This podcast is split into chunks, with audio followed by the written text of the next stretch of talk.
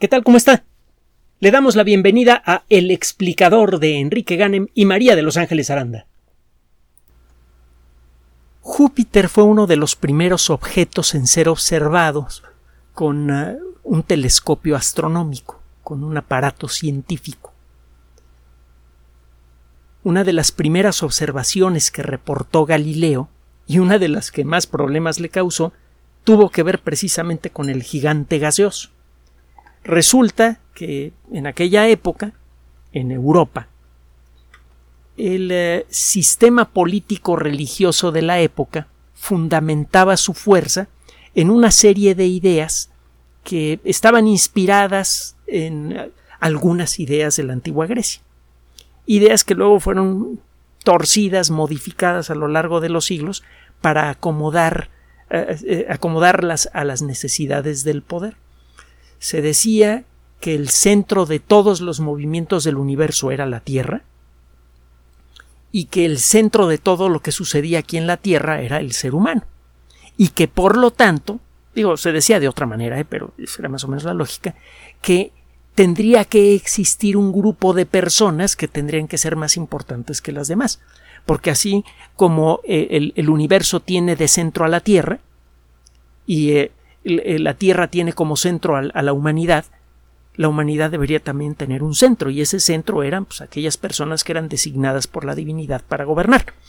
Y total que Galileo se le ocurre decir, oye, con la pena, pero eh, yo acabo de descubrir que no todas las cosas que hay en el cielo giran alrededor de la Tierra, porque resulta que alrededor de Júpiter, con este aparatito, tú puedes ver a cuatro estrellitas que están girando alrededor de Júpiter les llamó estas estrellas los astros mediceos, eh, en, honor a los Medici, a, la famosa familia italiana que lo llevó a patrocinar. Y eh, eh, la realidad es que por mucho intento que hizo por suavizar las cosas, pues al cabo de un tiempo el descubrimiento de estos movimientos celestes que no estaban centrados en la Tierra fue uno de los puntos que más le costaron con la Inquisición. No fue el único pero fue uno de los fuertes. De entonces para acá la observación de Júpiter en distintos momentos ha resultado crucial para el desarrollo de nuevo entendimiento. Por ejemplo, la primera medición que se pudo hacer eh, más o menos precisa de la velocidad de la luz fue precisamente con Júpiter. Resulta que gracias a la teoría de la gravitación usted puede calcular la forma en la que se mueven los satélites alrededor de, de su planeta. Y usted puede, por lo tanto, predecir cuándo eh, uno de estos satélites va a pasar por atrás de Júpiter, por ejemplo, cuándo va a ser ocultado por Júpiter. Y resulta que cuando Júpiter, eh, eh, cuando Júpiter y la Tierra están del mismo lado del sistema solar, la distancia entre ellos es de cuatro unidades astronómicas, es decir, como cuatro veces la distancia promedio de la Tierra del Sol. Cuando la Tierra está de un lado del sistema solar y Júpiter está del otro, la diferencia es mucho mayor, es como de seis unidades astronómicas. Pues resulta que cuando usted trata de predecir las ocultaciones de los satélites de Júpiter y las observa, trata de, más bien trata de observarlas, cuando Júpiter está del mismo lado del sistema solar que la Tierra, pues las cosas más o menos checan. Pero cuando Júpiter está del otro lado del sistema solar, las cosas ya no checan. Y la explicación es es que la luz tarda un montón de tiempo en llegar hasta nosotros y lo que estamos viendo son imágenes viejas de Júpiter. Alguien se puso a calcular, otro día platicamos de la historia y dijo, mira, si suponemos que la velocidad de la luz es de tantos kilómetros por segundo, entonces, y aplicamos eso como factor de corrección a la hora de predecir cuándo los satélites de Júpiter van a ser tapados por, por el planeta, las cosas checan muy bien. Fue la primera vez que se pudo medir la velocidad de la luz. Tenía un error grande, era, decía que era como de doscientos y tantos mil kilómetros por segundo. Sabemos que es muy superior, pero bueno, fue por primera vez tuvimos una confirmación del, del enorme valor de la velocidad de la luz. Y fue gracias a Júpiter.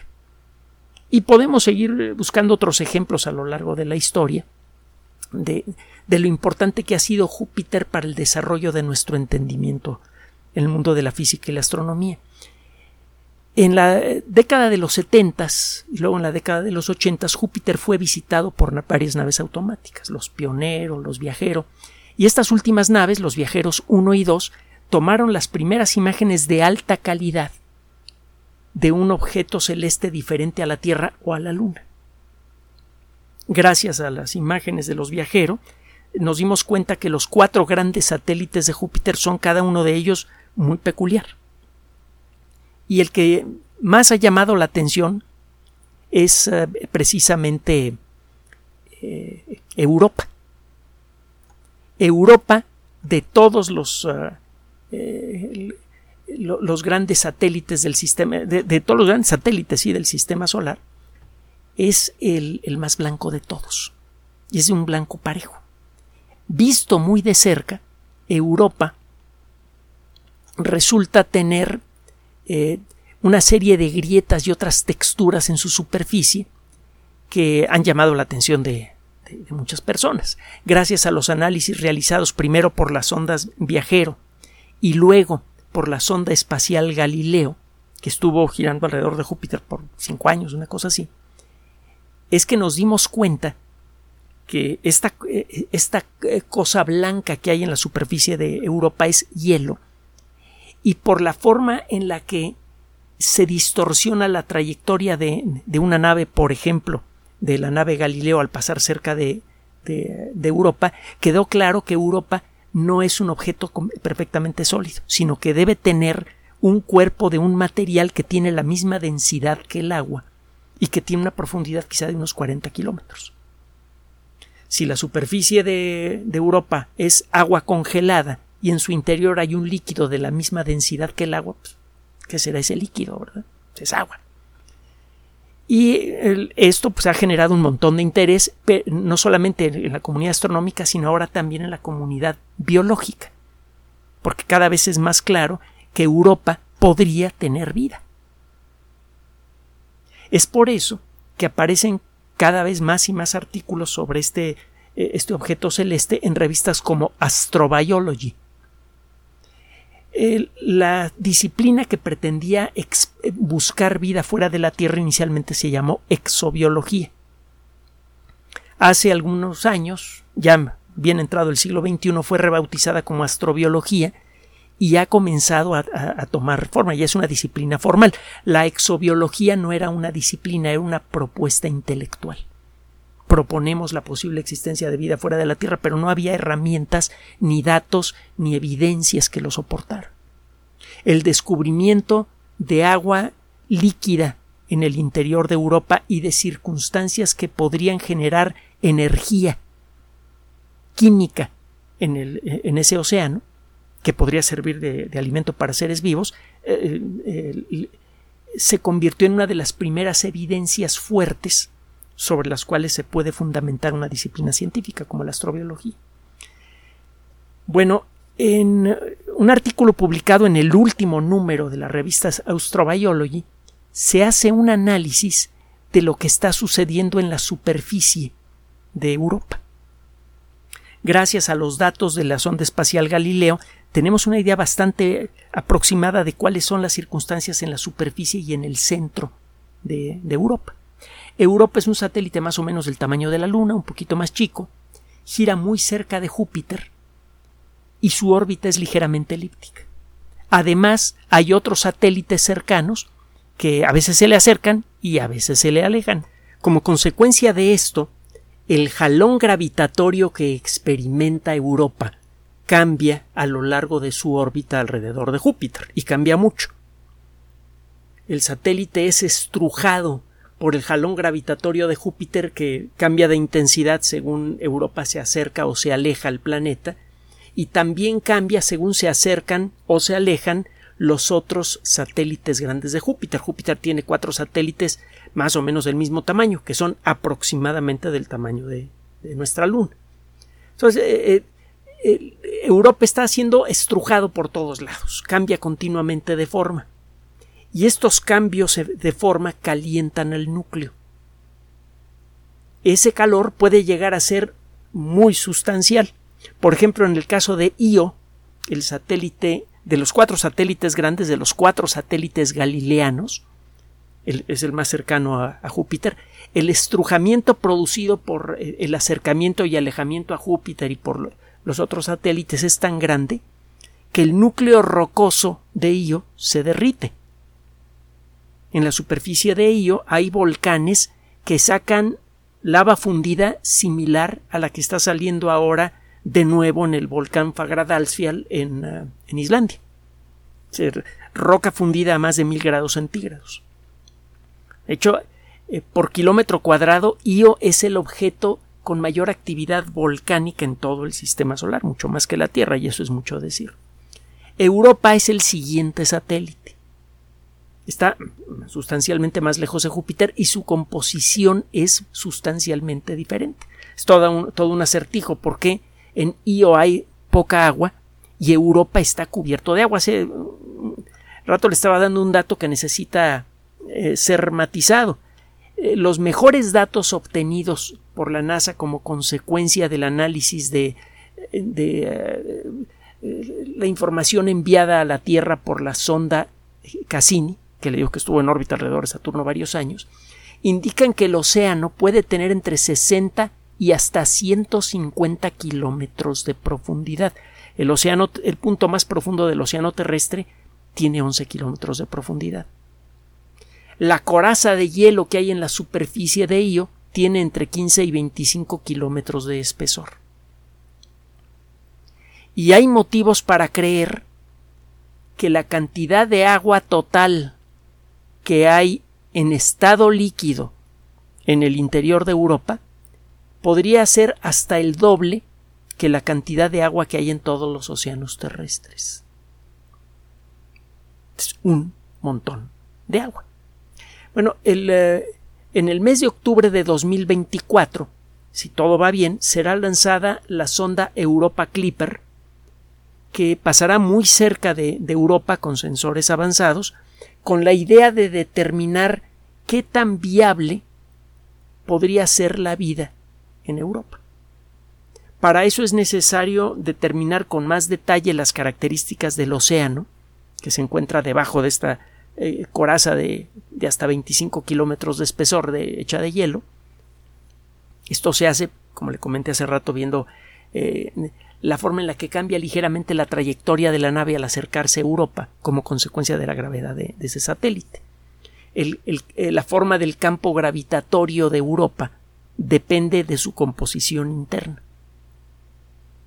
Iban a pasar muy cerca esta sonda y al rastrearla con instrumentos de, alta sensibilidad va a ser posible determinar mejor las características de este océano, pero hay algo más. se va a utilizar un radar que envía señales de radio con la frecuencia apropiada para penetrar el hielo. Existen un radar es un dispositivo que envía un pulso de ondas de radio muy intensa y luego se espera para detectar el eco.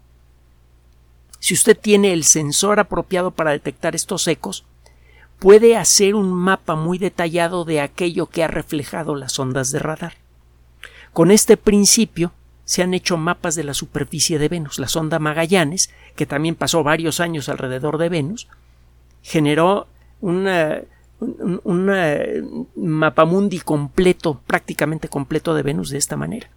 Las nubes de Venus son prácticamente impenetrables, son absolutamente impenetrables para la luz visible, pero se pueden eh, transparentar si se utiliza el tipo de ondas de radio apropiadas. Las ondas de radio son a final de cuentas una forma de luz, pero con eh, menos energía que la luz visible.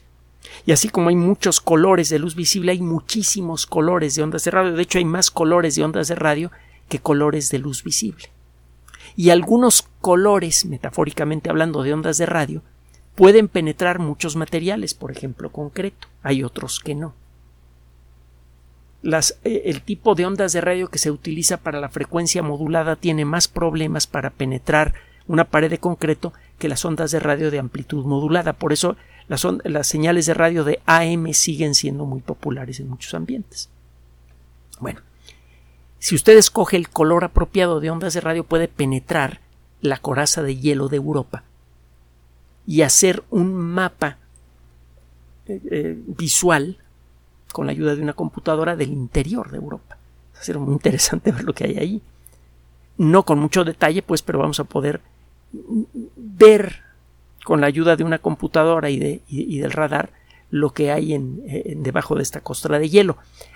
El, el caso es que es necesario considerar un factor muy importante en el diseño de esta nave. Y es que en Europa eh, parece que sucede a lo bestia lo que ocurre de una manera muy suave en algunos océanos terrestres, los que están eh, más cerca de los polos.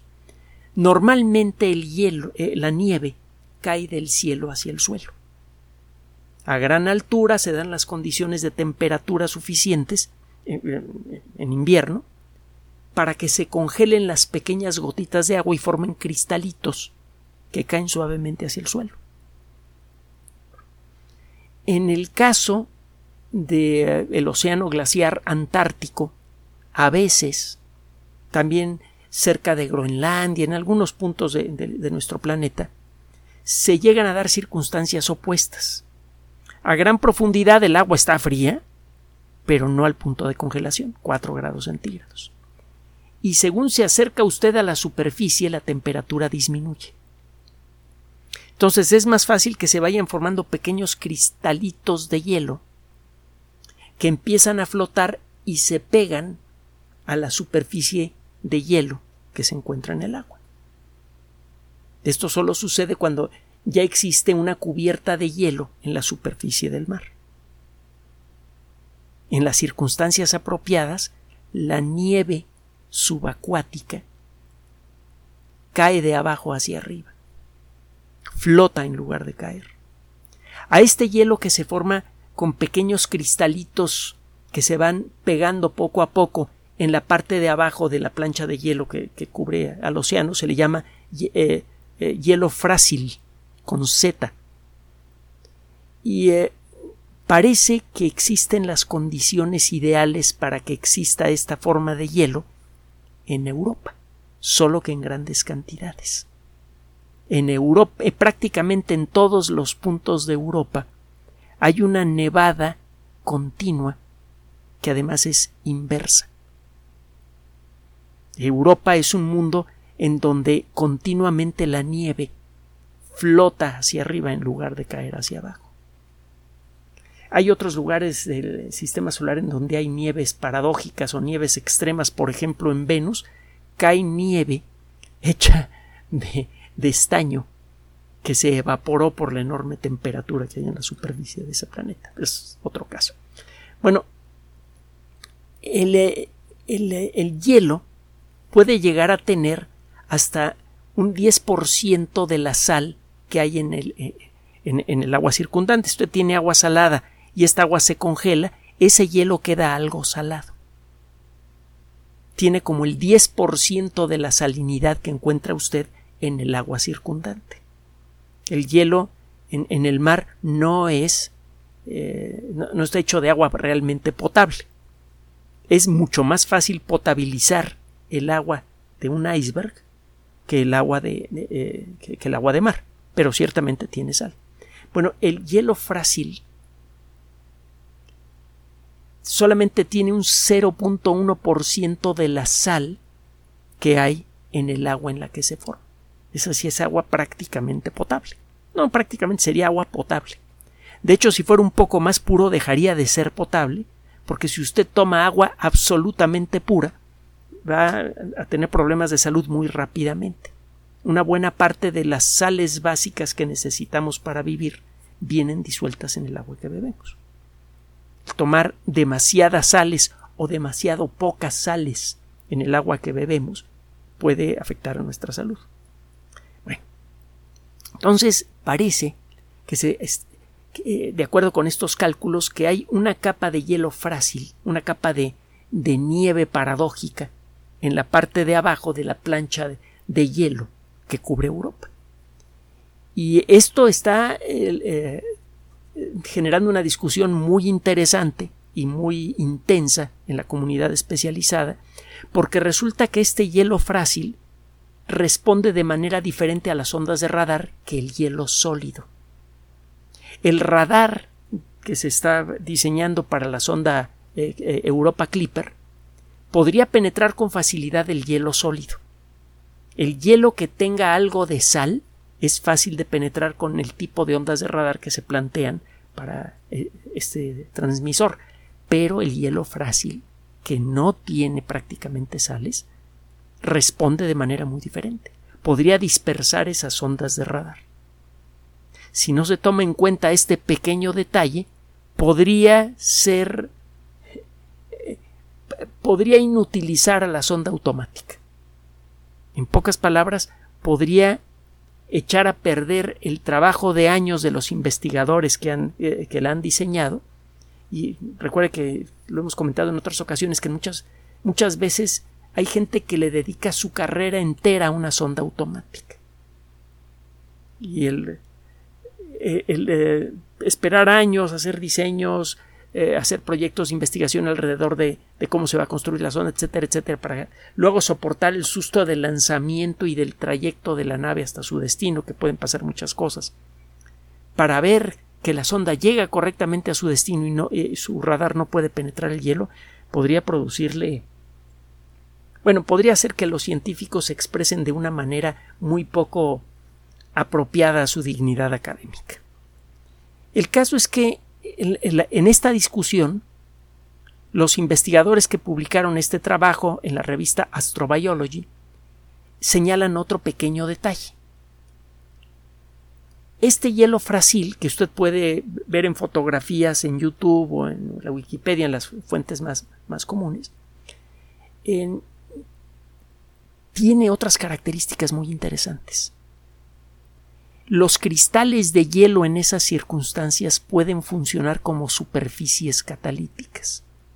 Es decir, que las moléculas que flotan en el agua de Europa podrían, podrían fácilmente unirse unas a otras si se encuentran sobre la superficie de uno de estos cristales de hielo.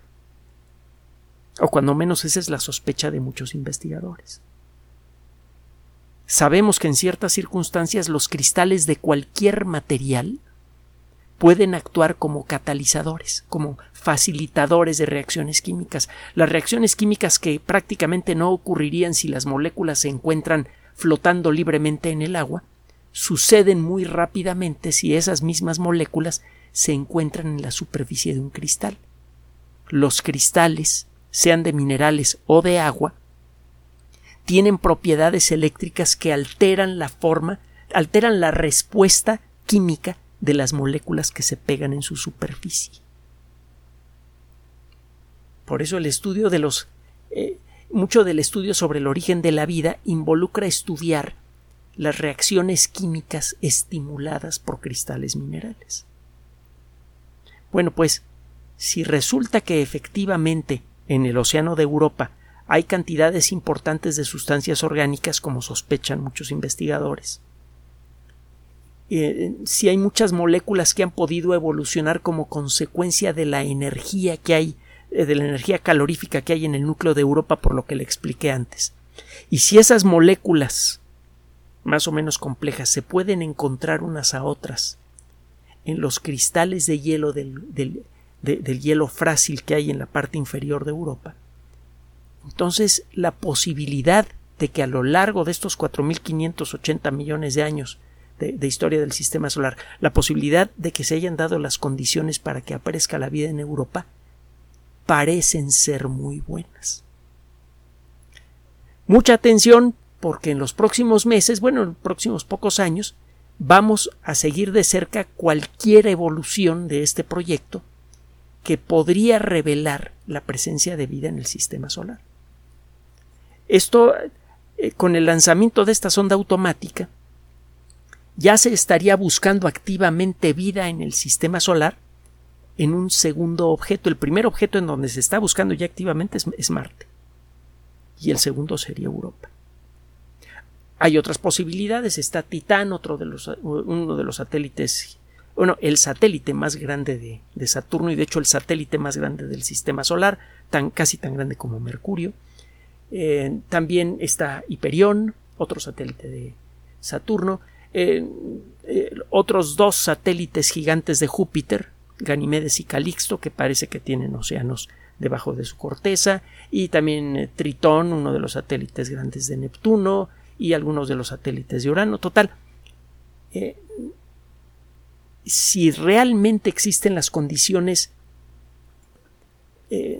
prebióticas apropiadas en Europa, hay buenos motivos para creer que esas condiciones se han dado en varios lugares diferentes del sistema solar. Y si, ya, ya pensando en, forma más adelantada, si existe vida en Europa, la probabilidad de que exista vida en muchos otros puntos del sistema solar aumenta mucho. Por eso le, le decimos que mucha atención, nosotros le prometemos mantener eh, continuamente un ojo puesto en, lo que esté sucediendo con esta sonda automática para mantenerlo, mantenerla informada y que eh, usted pueda seguir por distintos medios, por ejemplo la página oficial de la NASA, todos los vericuetos de esta sonda automática. Poco a poco, y gracias al desarrollo de nuevas técnicas computacionales, de eh, experimentos de laboratorio en donde se reproducen hasta donde sabemos las condiciones que hay en otros objetos del sistema solar, eh, gracias al nuevo entendimiento del funcionamiento molecular de la vida, poco a poco le digo, estamos armando una nueva perspectiva de en qué circunstancias puede darse la vida. Y eh, este nuevo paquete de conocimientos, estas nuevas perspectivas, tienen una buena probabilidad de darnos un notición antes que termine esta década. Gracias por su atención. Además de nuestro sitio electrónico www.alexplicador.net, por sugerencia suya tenemos abierto un espacio en Patreon, el explicador Enrique Ganem, y en PayPal, el explicador patrocinio por los que gracias a su apoyo sostenemos este espacio. Puede usted descargar gratuitamente estos audios en formato MP3 en Spotify y en iTunes como El Explicador sitio oficial y en SoundCloud como El Explicador y con formato de video en YouTube en El Explicador sitio oficial. Recuerde nuestras redes sociales de siempre, Twitter Enrique-Ganem y en Facebook Enrique Ganem sitio oficial, El Explicador y los grupos que usted ya conoce. Finalmente, el explicador siempre somos María de Los Ángeles Aranda y Enrique Ganem. Gracias.